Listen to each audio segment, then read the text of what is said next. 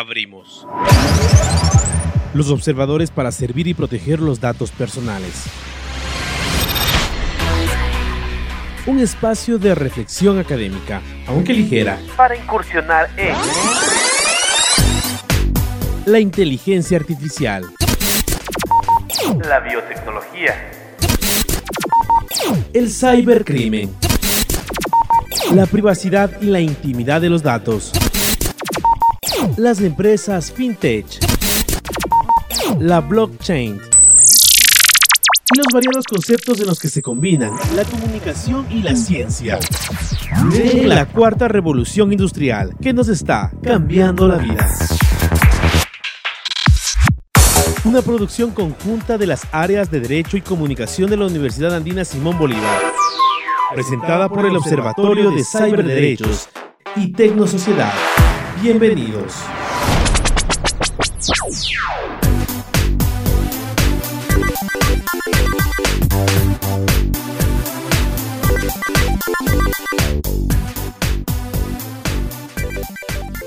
¿cómo estás? Buenos días a todos. Buenos días, queridos radioescuchas. Un gusto estar en esta nueva edición con ustedes. Nosotros somos los observadores y nuestra tarea es observar las tecnologías emergentes, repensar las nuevas tecnologías a partir de las ciencias sociales. En esta ocasión tenemos un invitado muy especial, un invitado muy connotado. Entonces, quisiera dar la bienvenida al doctor Enrique Ayala Mora. Y bueno, para quienes no le conocen, él mismo se va a presentar en este momento, aunque supongo que casi todos lo conocemos. Adelante, doctor, por favor. Buenos días, gracias por esta cordial invitación. Yo soy un chagra, nací en Ibarra, tengo 70 años. Me dediqué desde muy joven a mi profesión, que es la historia. Voy a cumplir, cumplí ya 50 años de profesor universitario. Y pues eh, estoy a estas alturas, pues dispuesto a continuar trabajando en la vida académica y, en la política. Yo desde muy muchacho, muy, muy pequeño, participé en política, luego me afilié al Partido Socialista, del cual no he salido nunca. Y pues ahora espero poder hacer algo por el país y por la educación superior todavía en los años que me quedan. Doctor, ¿cuándo comenzó su carrera política? Y alguna vez te decía que desde el seno de mi madre. Yo nací en una familia de políticos, volado y lado. Desde muy niño recuerdo que en mi casa hacían, se hacían reuniones. Mi padre nos llevaba a las campañas. Yo conocí a Velasco Ibarra cuando tenía seis años, cinco o seis años. Eh, llego en mi casa, conocí a muchas personalidades. Yo viví en la casa de Mariano Suárez Ventimilla, un político muy destacado. De manera pues que yo no podría decir cuándo comenzó eso. Vino, vino con el apellido, vino con la marca. Bien, y con esta interesante biografía vamos a la primera sección del programa. Interestelar, extraños futuros que nos afectan, inteligencia artificial, biotecnología y otras novedades de ciencia y tecnología. Interestelar, extraños futuros que nos afectan, inteligencia artificial, biotecnología y otras novedades de ciencia y tecnología. vamos a hablar de cómo a Facebook le interesa la interacción. Tiende a presentarles a sus usuarios aquellas informaciones ante las cuales van a reaccionar. Pero eso termina llevando a una reducción de la diversidad de opiniones en el propio entorno. Una consecuencia puede ser la polarización, ya que los grupos pueden caer en una suerte de espiral de opiniones que se refuerzan a sí mismas.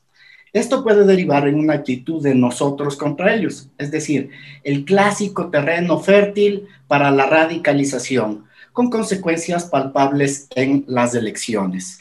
Y esto de la polarización es clave para tanto para las redes sociales como la política en toda su, en toda su historia.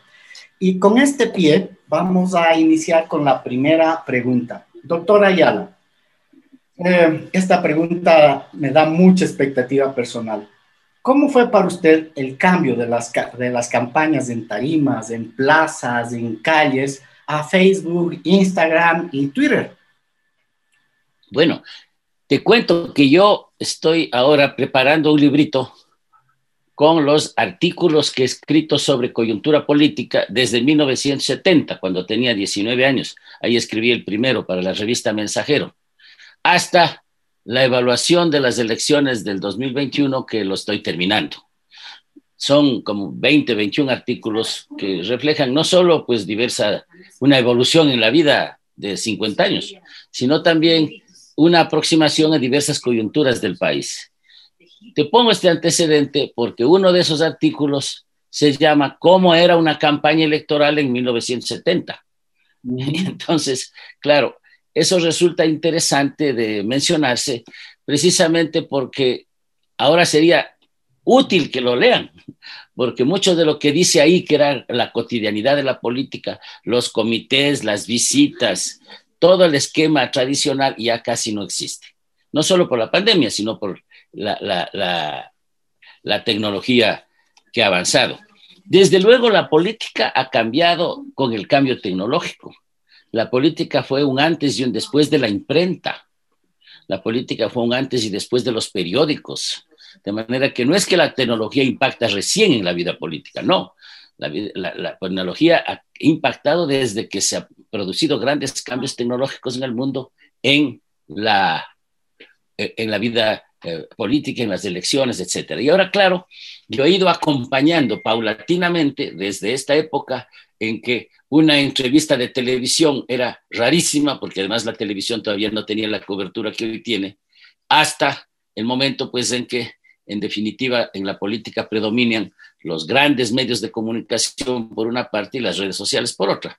Es decir, yo personalmente como militante, como candidato y como observador he venido viendo esa realidad, he venido viendo esa realidad y viendo también cómo muchos políticos terminan fuera de moda no logran conectarse con las nuevas realidades y simplemente desaparecen como figuras. Y otros que utilizaron muy inteligentemente los nuevos medios, pues fueron los que prevalecieron.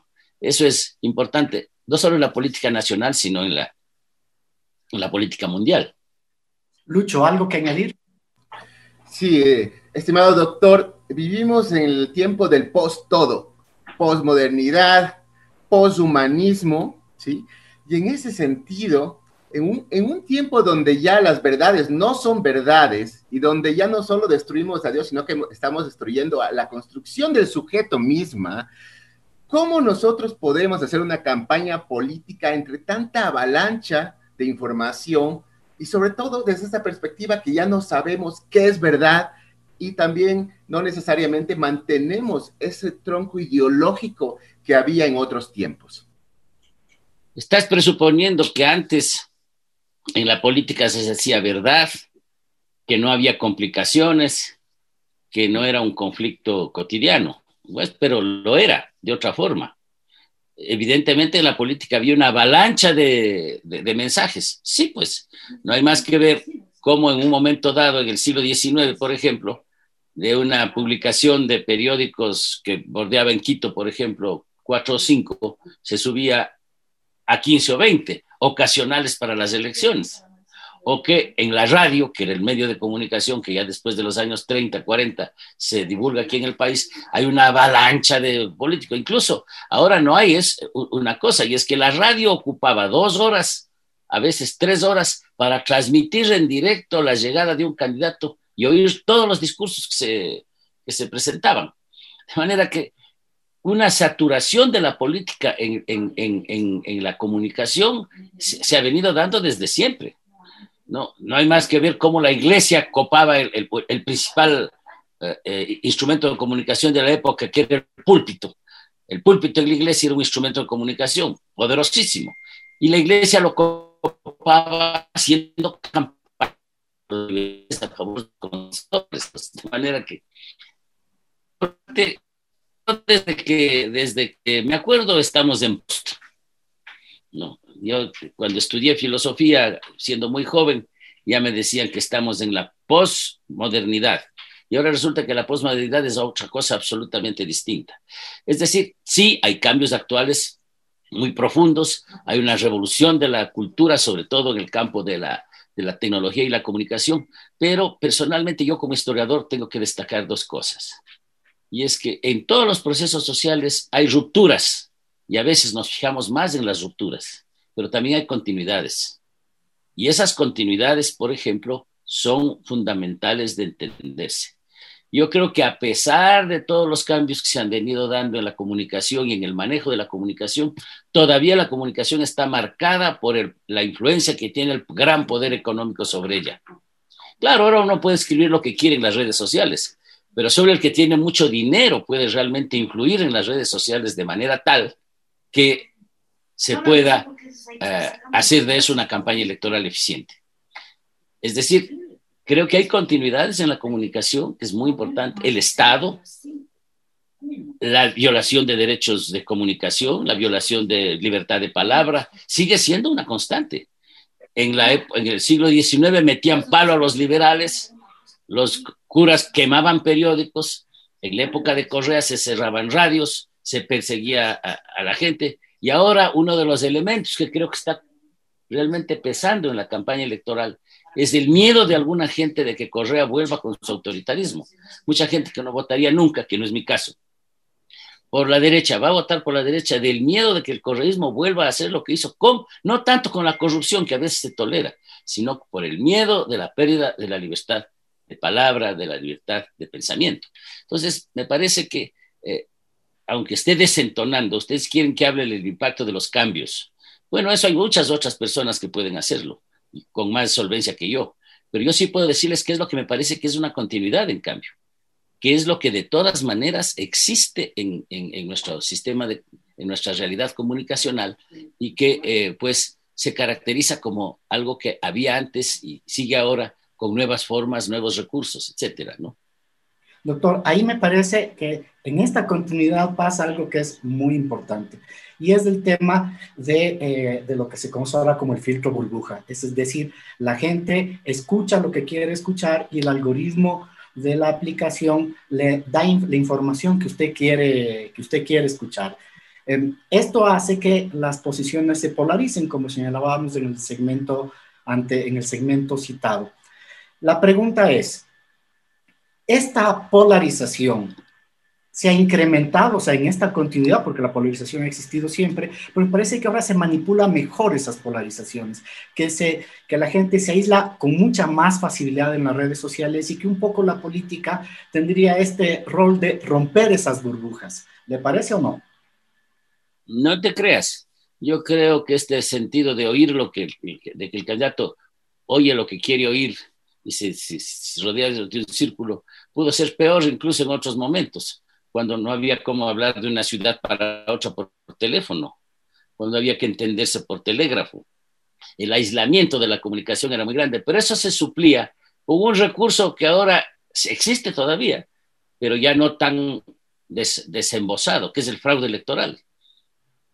En, en, en, otros momentos de la vida nacional no hacía tanta falta eh, de, que el candidato pues se convenza de que va a ganar, porque sabía que los militares borrachos iban a las urnas del día de las elecciones, metían unas tantas papeletas y ganaban las elecciones. Ahora eso no se, no se ve. Hay formas sutiles de fraude electoral. Estamos asistiendo en estos últimos años a varios fraudes electorales parciales, pero definitorios en algunos casos, ¿no es cierto? Entonces, eso es importante. Pero yo les voy a contar una anécdota que la cuenta Jaime Durán siempre, de la que yo también fui parte. Yo fui muy amigo de Julio César Trujillo. Yo ya era militante del partido y por eso no acepté ser candidato cuando él fue candidato a la presidencia de la República en 1985. Pero, pero ahí tuvimos los socialistas nuestro propio candidato, en 1984, perdón, pero eh, que fue Manuel Salgado. Pero conversando con Julio César ya después nos acordábamos de un incidente. Resulta que Jaime Durán ya hacía sus encuestas y comenzó a advertirle a Julio César Trujillo que toda una serie de comités, de instrumentos muy tradicionales que él había montado para su campaña, sobre todo en Guayaquil, decía, en Guayaquil no me pueden ganar, yo tengo como 1.500 comités en el suburbio. Bueno, le habían mentido infamemente, ¿no es cierto? Iban los empleados del gobierno, le traían una lista y decían, este comité está funcionando, pero Julio creía eso. Y entonces el entorno de Julio César Trujillo un grupo de conservadores muy tradicionales que tenía el, al, entorno, le decían que el Julio tiene una gran chance de enfrentar a Febres Cordero, que él va a ser el que le enfrente a Febres Cordero. Y por lo tanto, y por lo tanto, pues le alentaban a que siga haciendo lo que seguía haciendo, una política muy tradicional, una campaña muy tradicional. Y en un momento dado, en, en, una, en un comité en el sur de Quito, ¿no? En el sur de Quito yo no estuve, ¿no? Eh, no, no tenía por qué estar. Sin embargo, se dio una incidencia. Un grupo de esta gente del entorno de Julio César se bajó hacia un, hacia un sector de la concentración y comenzó a gritar abajo los encuestadores. Es decir, lo que querían decirle en el mensaje al candidato desde, desde la platea, desde la calle, es que no haga caso a los, a los, a, los, encuestadores. Julio César le fue re en esa campaña, re mal, porque su campaña fue un desastre. Además era el candidato oficial del gobierno deteriorado de Osvaldo Hurtado. Pero el grito abajo los encuestadores en una manifestación de un barrio de Quito, me pareció el colmo de esta forma de ver en, en, forma endógena la, la, la, política, ¿no? Se quería ver solo lo que el grupo que estaba coordinando la campaña quería que se vea. Y claro, el desastre estuvo a, las puertas, no tuvieron que esperar mucho para, que, para testiguarlo. Curiosamente esto se repite ahora, ¿no? Mucho de lo que usted está diciendo lo volvemos a repetir eh, en la historia una y otra vez. Y con este, con, con este dato vamos a la siguiente sección del programa. Tienes derecho a permanecer callado. Ahora información para prepararnos frente al cibercrimen y proteger nuestros ciberderechos. Tienes derecho a permanecer callado. Ahora informamos para prepararnos frente al cibercrimen y proteger nuestros ciberderechos. Tenemos a Lucho aquí con la información de la semana. Em, Lucho, ¿tienes alguna recomendación para los líderes políticos? Por ejemplo, ¿existen regulaciones para los social bots, estos, estas maquinitas en Internet que controlan y reproducen información a propósito de Arauz, que ya sabemos que es uno de los um, grandes administradores de bots en la campaña? Bueno, en materia de seguridad cibernética, ¿sí? nosotros podemos ver que uh, se ha convertido no solamente en un pilar de esta nueva economía digital, sino que también en un pilar de cualquier tipo de proceso, incluidos los procesos electorales. ¿sí? En este sentido, nosotros podemos ver que de alguna manera los candidatos, no hablo solo del Ecuador, hablo del mundo, tienen que también protegerse la seguridad de información, tienen que mantener estándares altos también, justamente de protección de sus datos. Sin embargo, aquí nos enfrentamos a un conflicto, estimado Gonzalo. El conflicto es justamente ¿Qué es lo que sucede? Nosotros incrementamos nuestra seguridad, obviamente, para proteger nuestros, nuestro, de manera cuantitativa y cualitativa nuestro, nuestros intereses, pero al mismo tiempo, cuando hablamos ya de gobierno, de políticos, la gente requiere transparencia. Entonces aquí tenemos ya una pequeña punta, ¿no? Interesante. Desde ese punto de vista, la recomendación sí es que se protejan. Sin embargo, yo, mi apreciación eh, dentro de este campo es que uh, de alguna manera vivimos en una época en que los mismos políticos pueden de manera no oficial contratar justamente expertos en seguridad, hackers, por supuesto, para que puedan conseguir información privilegiada de otros. Algunos que tienen el poder, como vimos en el caso, por citarles, el caso justamente de, del, um, ¿cómo se llamaba este? Justamente el espionaje a opositores políticos, ¿sí? Eh, por parte de un gobierno, de algunos gobiernos, sobre todo el gobierno anterior, yo lo diría, nosotros vimos revelar datos personales, revelar cosas íntimas de las personas y que se distribuían, e incluso de manera anónima, pero que la investigación fiscal no conllevaba realmente a poder establecer factos, es decir, entraban los casos y ahí quedaban, ¿no? Porque obviamente no hablamos de una separación de poderes en el país que no se ha consolidado. Entonces, en ese sentido, la seguridad de la información siempre para los candidatos, siempre para los candidatos, pero al mismo tiempo tenemos un conflicto único desde que hacemos estos programas, Gonzalo, que es también la transparencia. Y en ese sentido, yo quisiera justamente reendosar eh, esta pregunta al doctor Enrique Ayala en ese sentido. Usted ha sido testigo de cómo desde en los últimos años se ha, eh, por ejemplo, el caso Hacking Team, ya lo recordé, por ejemplo, que te podemos leer en Wikileaks, cómo se espiaba con recursos estatales a los opositores políticos, ¿sí? Y eso de alguna manera tuvo una transformación de la CNI, se convirtió justamente en el centro, eh, el CIES, ¿no? El Centro de Inteligencia Estratégica. Entonces, ¿Usted qué opina en esto? ¿Usted considera que sería interesante tener una comunidad ciudadana de vigilancia justamente para evitar estos abusos y para denunciar, para tener un contrapeso civil contra abusos del gobierno en el manejo justamente de los datos personales de las personas y en este caso la persecución a opositores políticos? Bueno, en primer lugar, creo que los políticos hoy más que nunca deben estar preparados para dos cosas. Primero, a que cualquier cosa que dicen, aunque crean que están en privado, pueda llegar a ser público. Los políticos deben usar los medios como este. Ayer tenía yo una reunión del partido, por ejemplo, y les decía, vean, esto lo digo a pesar de que pueden grabarme, no habían ahí gentes que podrían hacerlo, pero si supiera, si supiera el caso, porque hay que sostenerlo en público también.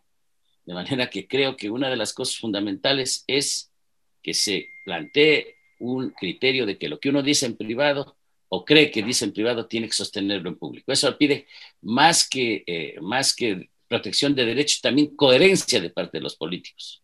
Y eso me parece importante. Y segundo, deben estar dispuestos. El que hace política desde la época del Imperio Romano tiene que estar dispuesto a que le saquen la vida privada. Y eso es inevitable. No digo que sea bueno ni malo, sino es inevitable. A veces es muy malo, ¿no? Porque perjudica a terceros. Sobre todo a mujeres que son las principales víctimas de los escándalos sexuales, de los escándalos familiares, etc. Entonces, ese como primer punto. Como segundo punto, sí, hay que encontrar un mecanismo social de protección, pero siempre han sido muy poco eficientes, no solo ahora. Un juicio de imprenta duraba 10 veces más que un juicio de alimentos. Hay juicios de imprenta en el Ecuador que duraron más de 20 años alguien se sintió ofendido por un periodista, un periodista dijo una falsedad sobre una persona y tuvieron 20 años para, para seguir con escritos y pugnas y dilaciones. Ahora también se da lo mismo. En realidad, pues la avalancha de este tipo de cosas está de tal naturaleza que ni teniendo una superfiscalía se puede llegar al asunto. A mí me agredieron los correístas en una campaña electoral, me mandaron al hospital, ¿no? En la campaña del 2017, presenté la denuncia y claro, en esa época ordenaron que no se tramite. Cambió la fiscalía y con la nueva fiscal, la, persona en Ibarra que me dijo esto, vea doctor, me dijo, sí, lo podemos hacer, pero ya fue hace tantos años, son dos o tres años, y además tengo tantas cosas que realmente no le puedo garantizar a pesar de que hasta cuando tienen buena voluntad, no tienen el tiempo necesario para eso. Porque por otra parte, la gente está acostumbrada a quejarse de cualquier cosa, a creer que las fiscalías son comisarías. Ahora, ¿cómo se organiza la ciudadanía para proteger los datos? Bueno, hay ejemplos eh, muy importantes. En Suecia, por ejemplo, hay una ley muy rigurosa en la cual el Estado no puede cruzar datos. Y las agencias que manejan información sobre la gente están sujetas a un control ciudadano muy fuerte, un control parlamentario y ciudadano muy fuerte. Aquí no sucede así. Efectivamente, Correa montó una, estructura de espionaje que no fue capaz, es que para la seguridad nacional, que no fue capaz de advertirnos que iba a haber un bombardeo desde Colombia, que nunca nos dijeron qué pasaba con las FARC, a las cuales les permitieron toda la posibilidad de manejarse en forma irregular en el territorio nacional. Eh, para eso no tuvieron ojos, pero sí para espiar a los adversarios.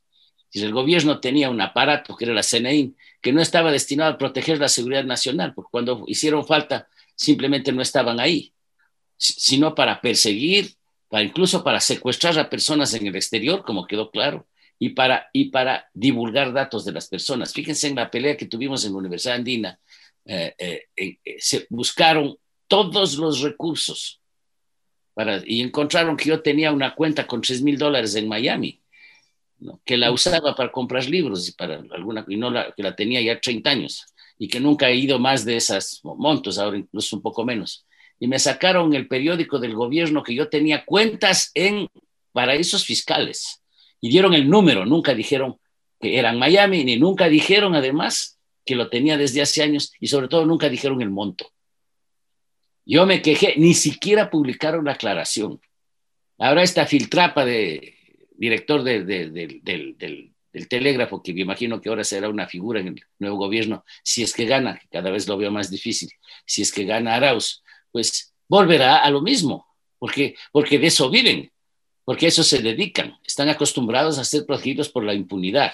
Y no solo por la impunidad expresa, que fue, hubo en tiempo de Correa, sino por la impunidad que crea esta avalancha de información, de gestiones, etcétera, que no pueden procesarse. Ahora, hay que, en Ecuador hay un excelente, hay un excelente ejemplo. El Frente Unitario de los Trabajadores, en donde nosotros trabajamos muy duro, logró poner, establecer la Comisión Anticorrupción. Esa Comisión Anticorrupción es una, una, una, una uh, institución nacional, cero presupuesto, no tiene local, no tiene infraestructura y funciona muy bien. Ahora le dirige un colega nuestro, bueno, ya ex colega, profesor de la Universidad Andina, eh, Germán Rodas. Pero la ciudadanía pudo expresarse, está organizada en todas las provincias. Es decir, hay cómo hacer iniciativas ciudadanas que con costo cero, sin posibilidad de institucionalizarse, pueden efectivamente hacer este control. Si se pudiera hacer eso en el campo de la protección de los, de los recursos comunicacionales, me parecería excelente, ¿no? Excelente, porque se puede hacer. Doctor, a propósito de su, de su liderazgo político en diferentes organizaciones, me parece que es relevante trabajar el tema de los jóvenes. ¿Cómo preparar en estas condiciones actuales a los jóvenes que están moviéndose por las redes sociales y que son, digamos, se polarizan con más facilidad quizá que en otras épocas, ¿no? A propósito de esto que estamos mirando, de los bots que mueven información, de esto, de, los, de las tendencias a las redes sociales a ubicarse, a ubicarse en información que les interesa. Entonces necesitamos mover a los jóvenes, que es nuestro sistema de protección. Pero me parece, siguiendo su idea de la continuidad, que no todo se resuelve en las redes sociales, sino que hay que organizar a la gente cómo trabajar, cómo poner en política a estas nuevas generaciones tecnológicas. Bueno, yo quisiera insistir en que yo no desconozco que ha habido grandes cambios y rupturas con las nuevas tecnologías, nuevas cosas que son positivas. Yo, qué duda cabe de que la posibilidad de, hablar por teléfono, eh, eh, por el celular, eh, con, Moscú en un minuto es una ventaja o que la posibilidad de las redes sociales efectivamente puede sacar verdades a, la luz.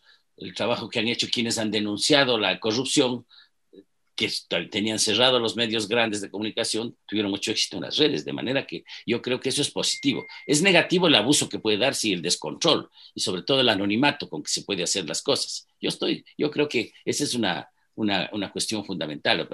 Yo enfatizaba simplemente que a pesar de que estos cambios se han dado, también hay continuidades y esas continuidades hay que percibirlas. A veces no queremos percibirlas, como que todo ha cambiado. No, no ha cambiado todo. Han cambiado, algunas cosas siguen ahí, siguen ahí presentes como la determinación oligárquica del poder como la posibilidad, la fuerza del chisme. Antes se escribían, para calumniar a un político, a una persona, se escribía en las paredes, el pasquín en las paredes, ahora se, le llamamos graffiti.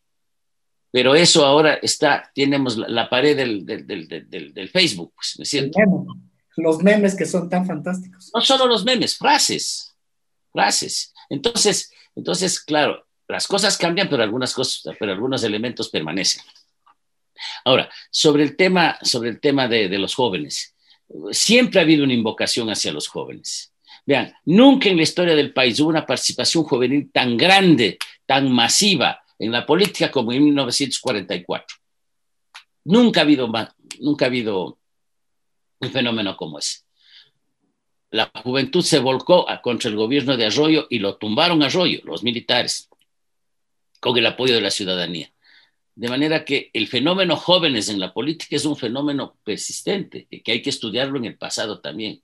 No es que ahora los jóvenes están abriendo los, los ojos. Yo cuando comencé mi vida política en los años 70, tenía una movilización de, de, jóvenes antiimperialistas que denunciaban la situación de América Latina, algunos incluso con el mensaje cristiano de la teología de la liberación, que fue muy fuerte, mucho más fuerte que ahora. Los jóvenes en esa época tenían muchísimo más compromiso político que ahora. Al contrario, yo creo que ahora los jóvenes tienen mucho menos compromiso político. Eh, en, la universidad están más interesados de concluir la carrera, de encontrar trabajo, que es tan difícil, eh, de hacer otro tipo de actividades, pero no políticas. Entonces, yo no creo que haya tanta polarización ahora. Lo que sí hay es un nivel de masificación de los jóvenes por algunos temas y algunos aspectos que obviamente, dada el uso de los medios de comunicación, es, más posible. Quiero concluir entonces diciéndoles esto, que efectivamente el trabajo con los jóvenes es importante. Yo fui alumno de Manuel Agustín Aguirre, del más grande ideólogo de izquierda que ha tenido el Ecuador en toda su historia, y yo fui amigo de él, fui militante del partido y amigo de él. Y, él se preocupaba de enseñar a los jóvenes. Y ahora, esta es una cuña política no contratada, ahora el Partido Socialista que yo estoy dirigiendo va a dedicarse precisamente en estos meses a la formación. Tenemos como más de 300, 400 jóvenes en el país están en fila para entrar a los cursos de capacitación y estamos haciendo una profunda reformulación de, las, de los postulados partidarios. Es decir, hay una preocupación por los jóvenes, pero me temo que en este momento la, la acción política solamente llega a sectores muy minoritarios de la juventud.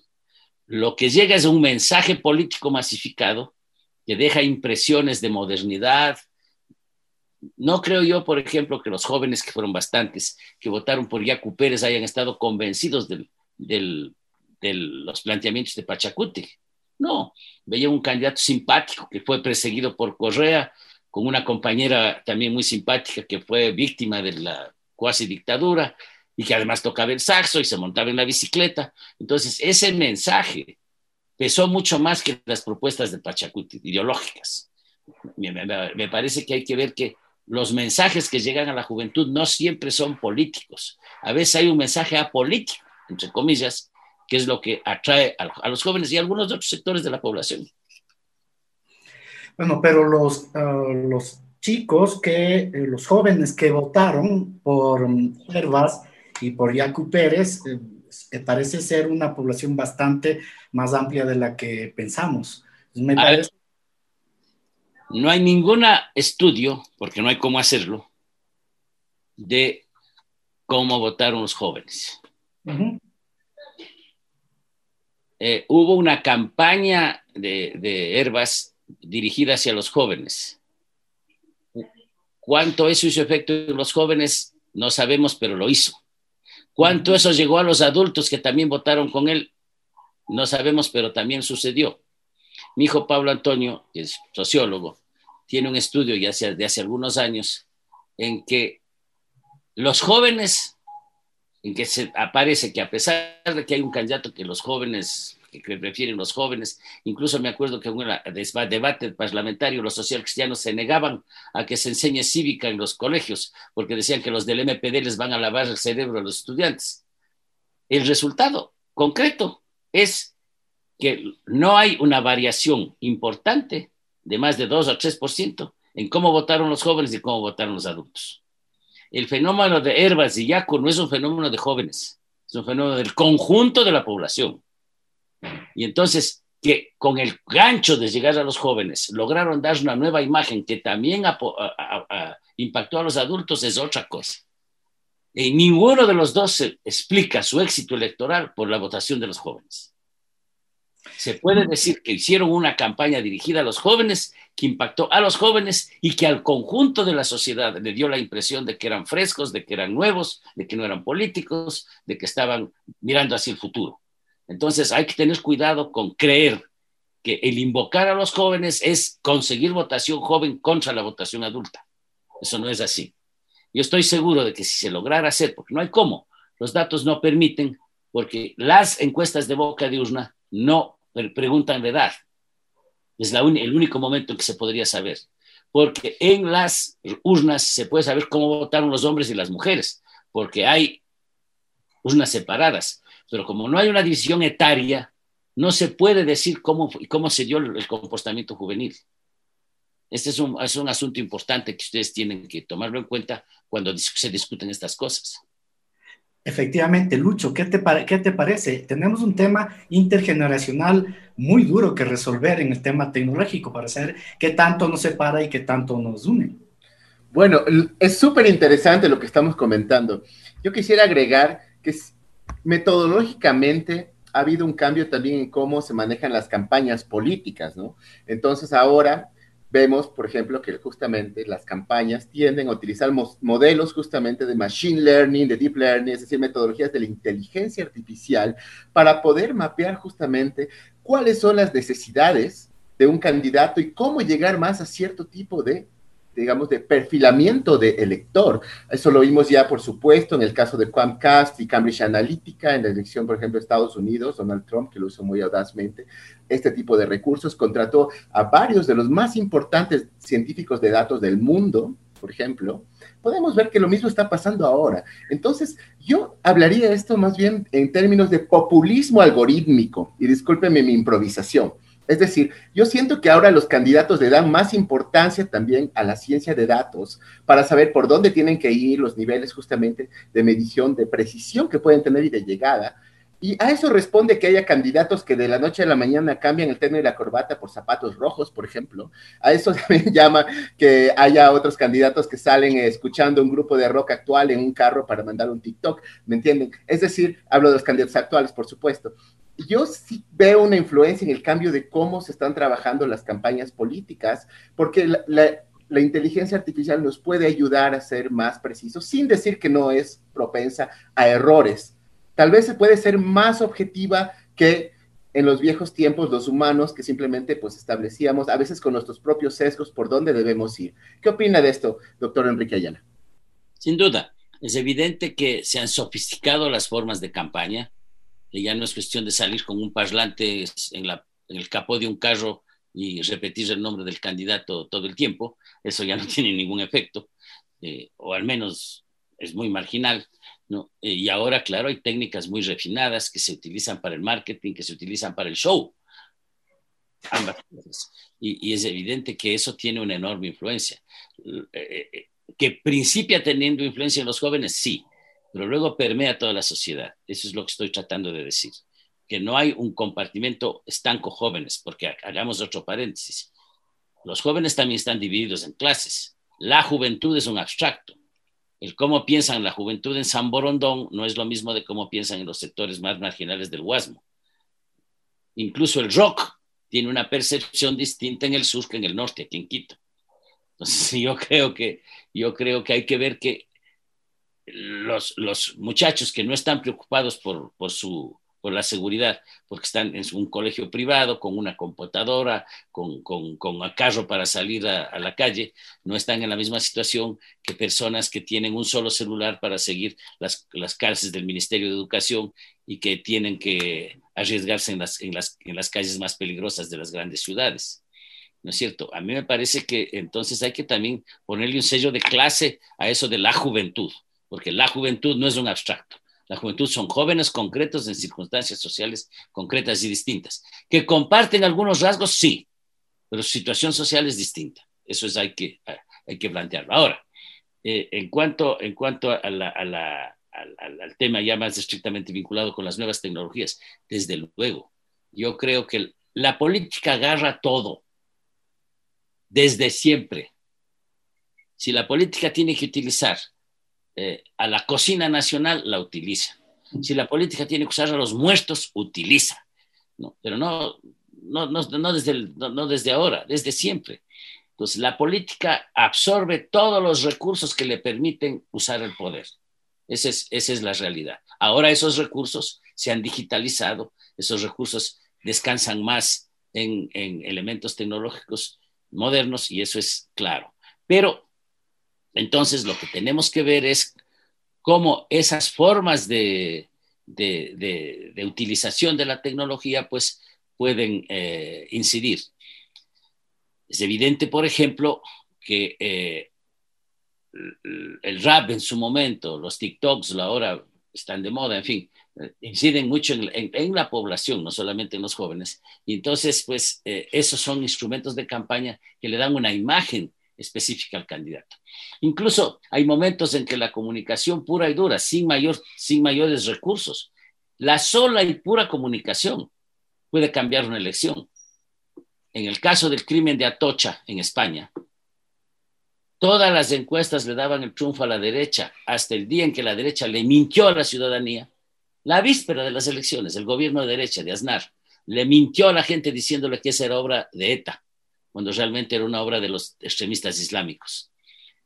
El celular, y solo con el celular, lograron informarle a la gente que, que, la derecha estaba mintiendo y sacaron el 3% de diferencia y les permitió ganar las elecciones. A veces ni siquiera hay que sofisticar el mensaje, simplemente decirlo, develarlo. A veces una imagen como la de un policía blanco pegando a un negro no necesita ningún TikTok ni necesita ninguna técnica avanzada. Simplemente ponerlo en la red y se viraliza. Entonces, también hay que contar con la, la coyuntura. Maquiavelo decía que en la política se necesitan dos características. No se olviden nunca, señores comunicadores. Maquiavelo decía que en la política se necesita virtud y fortuna. Es decir, se necesita la capacidad política de la persona, por una parte, que es muy importante. Que, que la persona tenga los arrestos de hacerlo, que, tenga formación, y por otra, como la tiene Bucarán, por ejemplo, formación, que no implica formación académica, sino experiencia de político. Y por otro lado, fortuna, es decir, la oportunidad. Hay políticos que llegan a donde llegan, como el propio Correa. Si no era ministro de, Finanzas de, Palacio, no llegaba nunca a ningún lado. La fortuna de llegar a esa dignidad la, la, manejó muy adecuadamente y terminó de candidato. De no, ¿quién pudiera haber sido el candidato? No sabemos. La política está llena de estas casualidades también. Y eso es lo que sigue uh, rigiendo hasta ahora. Entonces, a mí me parece con, con todo lo que eh, eh, hemos venido conversando, que efectivamente eh, la tecnología se usa, pero a veces la tecnología es combinada. No hay mejor encuesta que la que se realiza frente a la persona. Las encuestas telefónicas, las encuestas por Internet son un fracaso. Un fracaso. Cuando uno, uno pone una pregunta en Internet y dice, contésteme esto, ya está orientada esa pregunta. Esa. La única, la forma todavía más efectiva aquí en Estados Unidos o en Bélgica de hacer una encuesta es pararse en la puerta de la casa o en la esquina y preguntarle a la persona vis a vis. Eso comparado, eso, eso procesado técnicamente, produce el resultado que quiere, haciendo los cruces, etcétera, ¿no es cierto? Entonces, en este caso, por ejemplo, no estamos hablando de medios muy modernos, porque la encuesta, como, como lo hemos visto, se usa desde hace 80 años. Entonces, y no ha cambiado ni puede cambiar. ¿Por qué? Porque cuando se hace por teléfono hay una serie de riesgos, porque no se le ve la cara, porque la gente miente, porque le cuelga, en fin. Entonces, eh, quedémonos con esto. La, encuesta es un instrumento de hacer campaña que se ha sofisticado cada vez más por los cruces que se hacen, por las preguntas que puedan hacerse, directas o indirectas. Y claro, así como había gente que gritaba abajo los encuestadores, hay también políticos que se vuelven que se vuelven eh, habitudes, adictos a las encuestas. Hay políticos como determinado exalcalde de Guayaquil que amanecía a preguntar cómo amanecieron las encuestas. No desayunaba sin saber eso. Y entonces, claro, eso tiene sus resultados, porque a veces las encuestas también le mienten al candidato. El señor Lazo es testigo de eso, pues, cómo le han mentido sus encuestadores. Y al final, y al final, y al final entonces esa es otra realidad. Pero es evidente que eh, eh, eh, hemos sofisticado los métodos de, de conducción política, de, de, manejo de datos, de información, etcétera, y que eso va a sofisticarse cada vez más. Pero también van a conservarse algunos métodos muy, muy tradicionales que, que van a acompañar a la política. En la política confluye todo. Eso es importante. Lucho, lamento decir que el doctor Ayala acaba de derrumbar tu algoritmo Así que qué pena y qué doloroso para ti, pero no, ya más allá de broma, es cierto que es importante la relación entre la intuición, este contacto humano y también el manejo de los datos, ¿no? Me parece que no son cosas que se contraponen, sino... Son Eso sí, yo, yo creo que solo hay que aclararlo, que no se olviden que no hay solo cosas nuevas, que no hay solo rupturas, sino también hay continuidades. Y a veces la explicación está en la continuidad. Vean, yo soy profesor, yo fui 25 años profesor de alumnos de comunicación. Hasta ahora me llaman mis exalumnos a preguntarme cosas de historia, de información para, para sus programas y todavía me siguen entrevistando. De manera que yo tengo experiencia en, en enseñar a comunicadores y por eso siempre les insistí en este punto. No, no se obnubilen con lo nuevo, valórenlo, entiéndanlo, pero sepan que la sociedad tiene continuidades, continuidades muy profundas. Desde que los primeros habitantes de este país hace 10.000 años cazaban en familia, cazaban, salían en familia a cazar, a recoger frutos, ahora hemos vuelto al eje fundamental de la familia. Estamos, ahora el referente se ha vuelto otra vez la familia. porque Porque nos han tenido recluidos y porque a la largo no comienza a protegerse. Entonces, el elemento del papel de la familia en la comunicación sigue siendo fundamental. Posiblemente, posiblemente, los anuncios de televisión del mediodía, el rato del almuerzo, los, los, anuncios que vienen en la, en la, en la eh, todo lo que se hace pues en, términos de, de, las redes sociales influyen muchísimo. Pero cómo conversa uno el momentito que está disponible en la familia decide muchas cosas. El cómo votar, por ejemplo. Yo creo que todavía el cómo votar tiene un componente de decisión familiar privado que aquí en Estados Unidos es importante. Y por eso es que muchas campañas invocan a la familia e invocan el consejo de los mayores contra toda la idea de que los jóvenes no quieren oír a los mayores. En la campaña de Biden, de Biden, ¿no es cierto? Uno de los elementos fundamentales fue cómo los mayores van a votar precisamente, porque Biden es el candidato más viejo que de la historia de Estados Unidos. Y sin, y, y muy lejos. Sanders era el candidato de los jóvenes cuando tenía 80 años. Entonces, todo el tema etario hay que conversarlo bien, conversarlo bien. Yo no sé si es que pese demasiado la juventud de Arauz frente a la edad de Lazo, no sé. La gente se va a fijar muy en otras cosas que en la edad. Y a propósito de la continuidad, vamos a pasar a la sección 3 de nuestro programa, Tecnomúsica y Tecnocine, un momento para escuchar y ver la tecnociencia en el cine. Tecnomúsica y Tecnocine, un momento para escuchar la tecnociencia que vemos en el cine. Y justamente escogí una película que se llama Buenas noches y buena suerte, dirigida por George Clooney, es del 2005. Básicamente relata el inicio de la televisión en los años 50 a través del programa See Now de la CBS dirigido por Edward Morrow, cuando los periodistas que venían de la radio buscaban nuevos lenguajes para la televisión. Una época en que la imagen reverberaba en la historia en el mismo momento en que la persecución a comunistas, o que imaginaban que eran comunistas, la hacía el senador Joseph McCarthy, algo similar a lo que ocurrió en nuestro país en el anterior gobierno. Adolecemos de una alergia innata a la información que nos perturba. Los medios son un reflejo de esta situación, decía este famoso periodista Edward E. Murrow. Eh, dos magníficas coincidencias, los nuevos lenguajes en las redes sociales y la posibilidad del retorno de la persecución eh, si es que gana el populismo en nuestro país.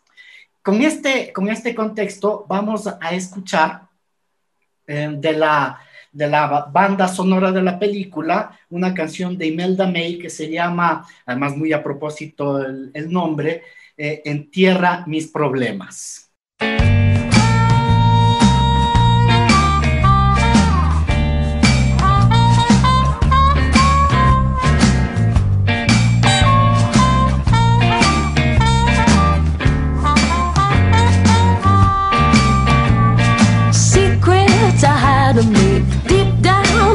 Inside of me. I keep them, I keep them at bay. No one will ever know what I don't want to show. I lock them, I lock them away. And so I did, yes I did. I'm going to bury my troubles away. I'm going to bury my troubles away.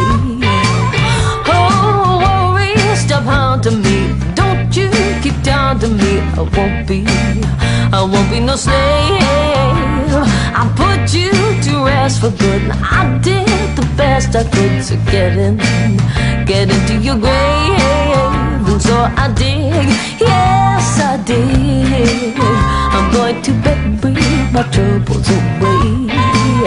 I'm going to bury my troubles away.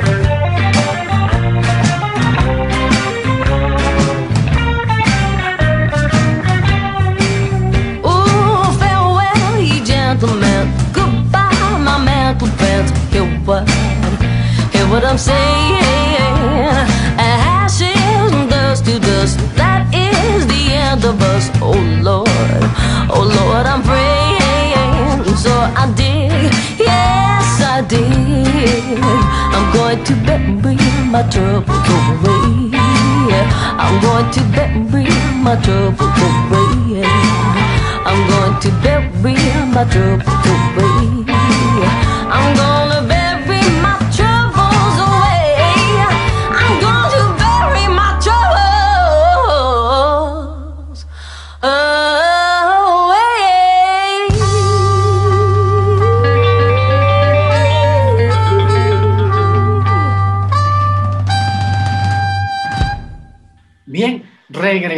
después de haber escuchado la canción y me da pie para la siguiente pregunta. Doctora Ayala, ¿existe una política digital separada de las calles? O en parte ya lo ha respondido, pero sí me parece que es muy importante esta hibridización de la política, ¿no? Si los la organización de la calle, la intuición de la que usted habló, las entrevistas cara a cara, el ver el rostro del candidato, la simplicidad de los mensajes, pero también el análisis del algoritmo, que de alguna manera nos muestra información que no da la encuesta, ¿no? Sabemos quién, quién es, qué le gusta, qué hace, a qué horas se duerme, a qué horas trabaja, solo por la cantidad de clics que hace una persona en el celular. Y esta información reunida nos puede decir qué quieren, qué quieren los, los electores. Por ejemplo, el, la, el uso de la mascota de Yunda en su campaña, ¿no? Que aparecía la mascota una y otra vez y que no es coincidencia ya que el 60% de los ecuatorianos tienen una mascota. En la pandemia se vio que algo que no, que no cayó, digamos, que no fracasó, fueron las tiendas de mascotas que se mantuvieron a pesar de la pandemia. En este contexto, doctor Ayala, ¿cómo, cómo se maneja esta articulación? La política siempre invoca el conjunto de la vida social. Se acude a la familia, a las creencias religiosas. Fíjense que una campaña electoral muy fuerte, por ejemplo, fue la campaña de esqué antiabortista de un e-, energúmeno de extrema derecha que fue candidato en esta última oportunidad, ¿no es cierto? Claro, no le fue muy bien, pero en otros países, como en el Perú, en otros países como Perú, le está yendo bien a un tipo de extrema derecha que dice que ven cerrar a las chicas que están en cinta hasta que den a luz y luego vean qué hacen con los hijos para que no aborten. Yo no estoy a favor del aborto estoy a favor de la despenalización del aborto, que no es lo mismo, pero bueno, eh, pero aclaremos en ese, esa, e, e, e, ese punto. Entonces, la política no subdivide, no comportamentaliza, sino que llega al conjunto de la vida social y a las diversas actividades que la persona hace. Eso me parece muy importante destacarse. Y, en ese, en ese, con ese criterio es que se organiza una campaña electoral.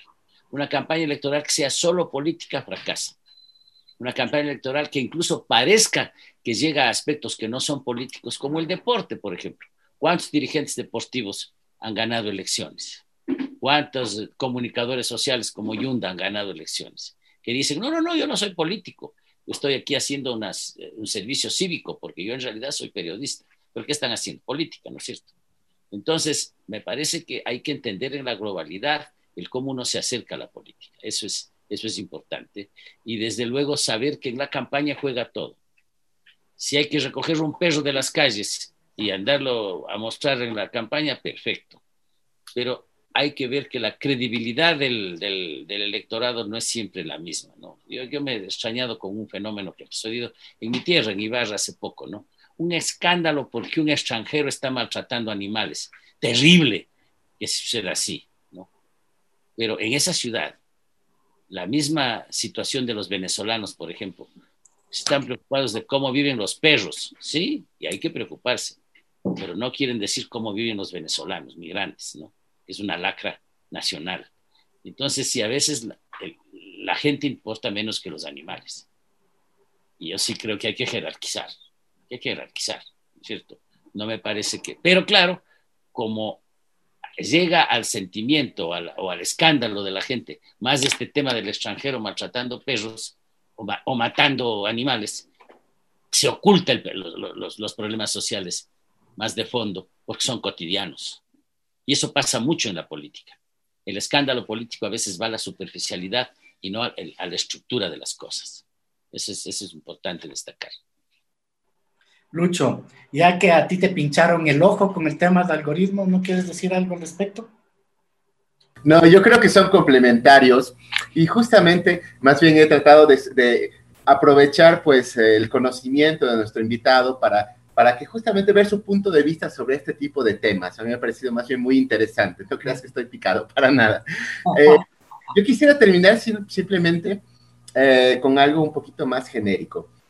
Eh, de alguna manera, cuando uno hace una campaña política, estimado Enrique, estamos hablando también de que, sea con métodos antiguos que usted nos comenta, por supuesto, o con las nuevas tecnologías y la explotación de los datos de hoy en día, se explota mucho el sesgo de las personas. Entonces, todavía existe un sesgo en la población que te permite ver hacia dónde tú vas. Entonces, yo quería hacer una pregunta más, no más bien genérica, sino más bien particular, yo diría. ¿Cómo ves tú, Enrique, el socialismo con las nuevas tecnologías de hoy en día? O sea, ¿hay un empate general, desde una visión general tuya como experto, por supuesto, y militante de toda tu vida? Bueno, Lenin decía que el socialismo no es otra cosa que el marxismo más la electricidad. Es decir, la teoría de punta de la época con la tecnología de punta de la época y a lo mejor hasta la presente fecha, la electricidad. De manera que eh, el, el, socialismo, que fue un producto de la modernidad, ¿no es cierto?, avanzó en la modernidad a la punta de las rupturas sociales. Llegó un momento dado, en cambio, que eso se agotó y el socialismo ya no representaba el futuro, comenzó a representar el pasado, la Unión Soviética, los rusos, Stalin, y ahora peor todavía, la carga de, de la dictadura o cuasi dictadura venezolana, de Correa, de los Kirchner y sus, y sus tendencias de uñas largas, etc. Entonces, todo eso pesa, ¿no es cierto? Pero yo personalmente creo que hay corrientes de la humanidad, que hay ideas fuerza de la humanidad que no desaparecen. Es parte de la continuidad de la humanidad y el socialismo es una de ellas. El socialismo, esta preocupación por el otro, esta preocupación por, la, por el bien comunitario, por el, por, el, por, el, reparto de los bienes sociales, por el control de los medios de, producción, por la democratización de la, de la educación, de la comunicación, de la salud, etcétera. Estos mensajes fundamentales que son en la esencia del socialismo en todo el mundo porque socialismos hay de muy diversas formas alrededor de la tierra, socialismos islámicos, socialismos latinoamericanos, la propia socialdemocracia europea, en fin. Entonces yo creo que el socialismo tiene futuro en la medida en que sea capaz de leer los nuevos eh, signos de los tiempos, ¿no es cierto? En Uruguay lo hicieron bien y tuvieron un gran éxito. Por eso esto de que la gente dice el socialismo es cosa del pasado, bueno, es o son ignorantes o simplemente están mintiendo, porque la realidad es así. El socialismo se ha reconstituido en la historia mundial muchas veces, pero eso no quiere decir que tal como nosotros lo pensamos va a ser siempre. Yo dije que fui un gran alumno de Aguirre, al menos yo me sentía tal, Pero yo tengo discrepancias, yo he escrito sobre Manuel Agustín Aguirre, pero tengo discrepancias con Aguirre. Y digo, no, ahora vemos las cosas de otra manera. Y espero que la gente que reciben ahora mis clases, cuando escriban, cuando produzcan, tengan discrepancias, vean el socialismo de otra manera, incluso sean capaces de incorporar las nuevas tecnologías de la de mejor forma de lo que yo he podido hacer, que a, a, más tardar puedo prender la televisión, en algunos casos, o conectarme a la computadora. Y como esta mañana sucedió, simplemente no encontraba el link que me había mandado Gonzalo porque se me perdió en el montón de, mensajes que recibo todo el tiempo, tuvieron que mandarme otra vez. O sea, yo aspiro que la gente que viene hacia adelante entienda mejor las sociedades, precisamente usando los recursos que nos da la tecnología y ofrezcan a la larga al país y América Latina fórmulas nuevas, fórmulas de justicia social, que es a la larga el problema de fondo que nos ocupa aquí, para que tengamos un futuro mejor.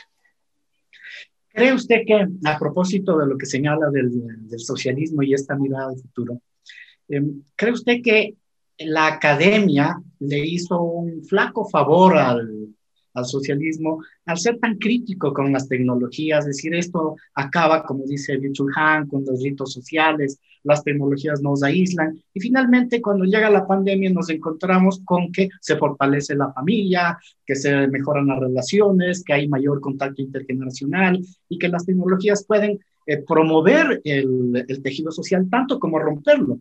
Entonces, quizá eh, esta crítica radical, este apocalipsis tecnológico, ¿no ha ayudado al, a la izquierda a renovarse? ¿Qué opinan? No todavía lo suficiente. Yo creo que a todos estos grandes y acelerados cambios que vinieron precisamente con la caída del muro, con la caída de la Unión Soviética, con la formulación de nuevas propuestas socialistas en América Latina, todo eso pues ha, ha, ha removido el piso y obligado a repensar el socialismo, a reinventar el socialismo. Pero todavía esas fórmulas no se han concretado, porque las estafas que nos han presentado Maduro, Correa o los Kirchner o, toda esta farsa que hay en América Latina, lo único que ha hecho es desprestigiar más a una caricatura de socialismo. De manera que la construcción del socialismo es esa, ¿no? Hay un gran pensador que decía, pues socialismo es, no es ni calco ni copia, es creación heroica cada vez tiene que crearse y recrearse el socialismo para, para las nuevas realidades, para las nuevas coyunturas y los nuevos retos. Y, eso es algo que le toca no, no, a mi generación ya, sino a las siguientes generaciones. Nosotros podemos escribir, dar testimonios, contar lo que nos hemos equivocado, contar aquellos que creemos que han sido nuestros triunfos, pero a la larga estamos pasando la posta. Estamos pasando la antorcha ya a nuevas generaciones. No es que yo esté presagiando que de aquí ya no voy a hacer nada. Yo seguiré cumpliendo tareas de intelectual, tareas incluso físicas. Ahí estuve acarreando libros en la universidad de un, lado para otro porque me gusta la acción física, pero eso no implica que no tengamos una, una buena decisión en el sentido de que hay que abrirse a las nuevas realidades. Un, un, una fuerza política que no tenga una presencia importante de nuevas generaciones se muere, pues es lo que le pasó al Partido Conservador, al Partido Liberal en el Ecuador. Y le ha pasado a muchos partidos en la historia del mundo. Entonces, lo que tenemos que hacer es que, pues, vincular a, a, nuevas generaciones que traten de, que al principio son siempre minoritarias en cualquier lugar del mundo, que vayan trabajando las dos cosas que son fundamentales. No solamente hay que pensar distinto, sino hacer distinto. Un pensador de izquierda que no trabaje con el movimiento obrero, que no vaya a, trabajar con el movimiento poblacional, que no tenga una presencia con los indígenas, que no esté en la organización social, no es creíble. Además, no escribirá nunca nada interesante. No se puede hacer pensamiento progresista o de ruptura solamente desde el gabinete. Hay que hacer práctica. Todos los grandes pensadores han sido grandes agitadores, todos ellos, comenzando por Marx y Monseñor Leonidas Proaño, y desde luego los grandes pensadores. Eloy Alfaro, la gente no cree que Alfaro escribía libros, pues los tiene. Escribía libros precisamente para explicar sus experiencias y para movilizar a la gente. Esa es la diferencia. La acción es importante, el pensamiento y la acción van juntos. Por eso es que Manuel Agustín Aguirre fundó una revista que se llamaba Teoría y Acción Socialista bueno, y con esta idea de pensamiento y acción van juntos, tenemos que finalizar el programa penosamente, porque con el doctor Ayala podríamos quedarnos una hora más fácil y eh, desarrollar las perspectivas que me parece que son intergeneracionales o transgeneracionales, ¿verdad? Es decir, necesitamos conocer de la, de la historia para vivir el presente y vivir el futuro. Y relacionarnos con los, con los hombres de experiencia y pasar esa experiencia a los jóvenes, pasar esa antorcha. ¿Qué dices, Lucho? Sí, para mí también ha sido un programa muy interesante. Yo agradezco mucho su presencia, doctor, eh, doctor Ayala, y decirle pues que Uh, estamos muy honrados, usted fue fundador de la Universidad Andina y como ve ahora tenemos hasta programas de tecnología en la radio de la, de la Universidad Andina, lo cual pues en realidad nos, nos, nos, llena de felicidad porque de alguna manera usted comenzó pues con este proyecto. Yo le agradezco mucho y le dejo que se despida por usted mismo de nuestros no? oyentes. Muchas gracias. Bueno, primero ya me decías Enrique y luego me rebagaste a doctor. Este Gonzalo no me quiere oír desde hace años, le digo, no me trates porque me siento viejo cuando me dicen así. Pero, por favor, quiero decirles que yo soy un colega y que quiero que me traten como tal. Es que yo le conocí, doctor, cuando, eh, cuando era joven. Yo conocí un mocoso, mocoso, pues así era. Ah, también cuando era maestrante en la Andina. Claro, pues no puedo. Sí. No me da. Y enamoradizo, además. Pero bueno, Gracias. Que, vean, yo tengo realmente mucha satisfacción de conversar con la gente y aportar en lo que pueda lo que, eh, lo que yo haya tenido de experiencia. Y, también contar mis errores. Yo creo que esta vez he contado menos errores de los que debiera, porque en cuanto a comunicación, sí, sí creo que es importante que un político les diga qué hizo mal o qué detectó que hizo mal. Pero un solo punto. Algún rato sí sería bueno ver cómo la tecnología incide en el trabajo de los historiadores cómo los historiadores podemos explicar mejor el mundo us usando métodos tecnológicos de punta. Así es que eso puede ser un palanqueo para un nuevo programa que ustedes podrán hacerlo en cualquier momento y me tienen claro a las órdenes. Y claro, como siempre, pues allá le vamos adelante desde el, desde el encierro, pero también desde la esperanza de que el país será mejor. Listo, muchas gracias, doctor. Y ya tenemos un próximo programa, Lucho. Excelente. Muchas gracias a todos nuestros amigos que nos siguen semana a semana en este su espacio, Los Observadores. Nosotros observamos las tecnologías emergentes y proponemos repensarlas a partir de las ciencias sociales. Muchas gracias y hasta una próxima edición. Cerramos. Cyberderechos y Tecnosociedad un espacio de reflexión académica para incursionar en los variados conceptos de ciencia y tecnología de la cuarta revolución industrial, que nos está cambiando la vida. Una producción conjunta de las áreas de Derecho y Comunicación de la Universidad Andina Simón Bolívar, presentada por el Observatorio de Cyberderechos y Tecnosociedad un nuevo capítulo en 15 días. Reprise la próxima semana. Cyber Derechos y Tecnosociedad por Voz Andina Internacional. Internacional.